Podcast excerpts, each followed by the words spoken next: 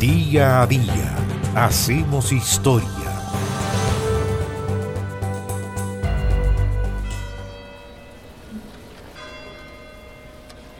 El 18 de abril del año 1506 se inició la construcción de la Basílica de San Pedro en la ciudad del Vaticano.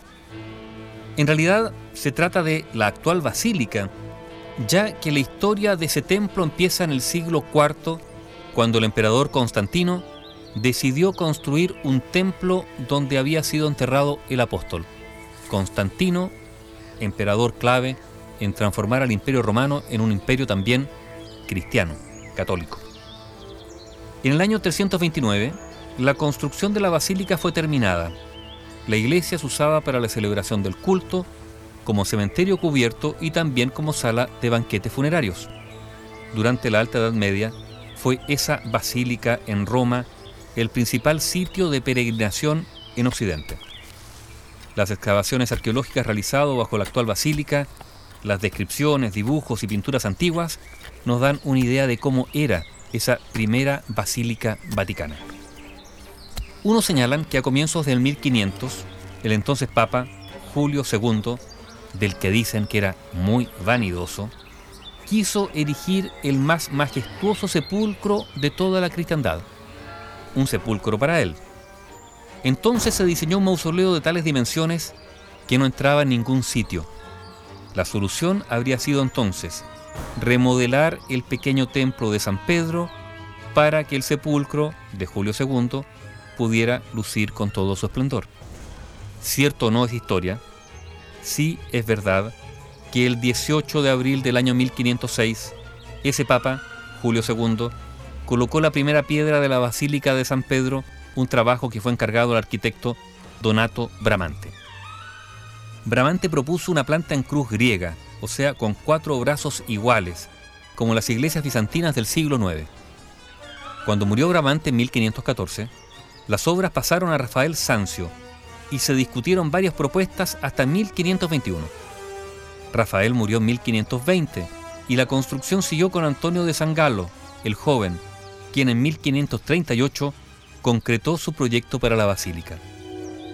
En 1546, al fallecer Antonio de San Galo, el arquitecto nombrado fue Michelangelo Bonarroti, uno de los genios de la humanidad, quien daría la forma definitiva al diseño, simplificando la planta al eliminar las sacristías con torres de las esquinas del cuadrado diseñados por Bramante. Esto transformó los límites exteriores del área en un muro envolvente continuo, dando unidad y coherencia al volumen del edificio. Michelangelo reforzó la estructura ya que el eje de su idea era la erección de una imponente cúpula peraltada sobre un imponente tambor que se elevaría bastante más que la propuesta original de Bramante. Con solo 24 años de edad, Michelangelo además esculpió la piedad que se encuentra en el interior de la basílica. Esa construcción fue terminada 24 años después de la muerte de Michelangelo por Domenico Fontana y Jacobo de la Porta. Este último fue el encargado de concluir el proyecto de Michelangelo y al morir en 1602 solo quedaba por erigir la fachada y diseñar la plaza. Fue el Papa Paulo V quien decidió prolongar la iglesia hacia el frente con el arquitecto Carlo Maderno, transformando la planta en cruz griega de Bramante en una planta en cruz latina tradicional de las iglesias de Occidente. Maderno también prolongó la bóveda del brazo delantero, colocando a ambos lados una serie de capillas cubiertas con cúpulas ovales y en el exterior sigue el muro diseñado por Michelangelo, resaltando el frente con grandes columnas adosadas. Ese frente fue construido entre 1607 y 1612 en 1624, Juan Lorenzo Bernini, gran escultor, fue llamado a realizar el balcadino que constituye el altar mayor y que por tradición debía estar ubicado en el centro de la cruz, sobre la tumba del apóstol San Pedro, una tarea completada en 1633. Desde la muerte de Moderno, en 1629, Bernini tomó a cargo la decoración interior de toda la iglesia dándole su aspecto actual.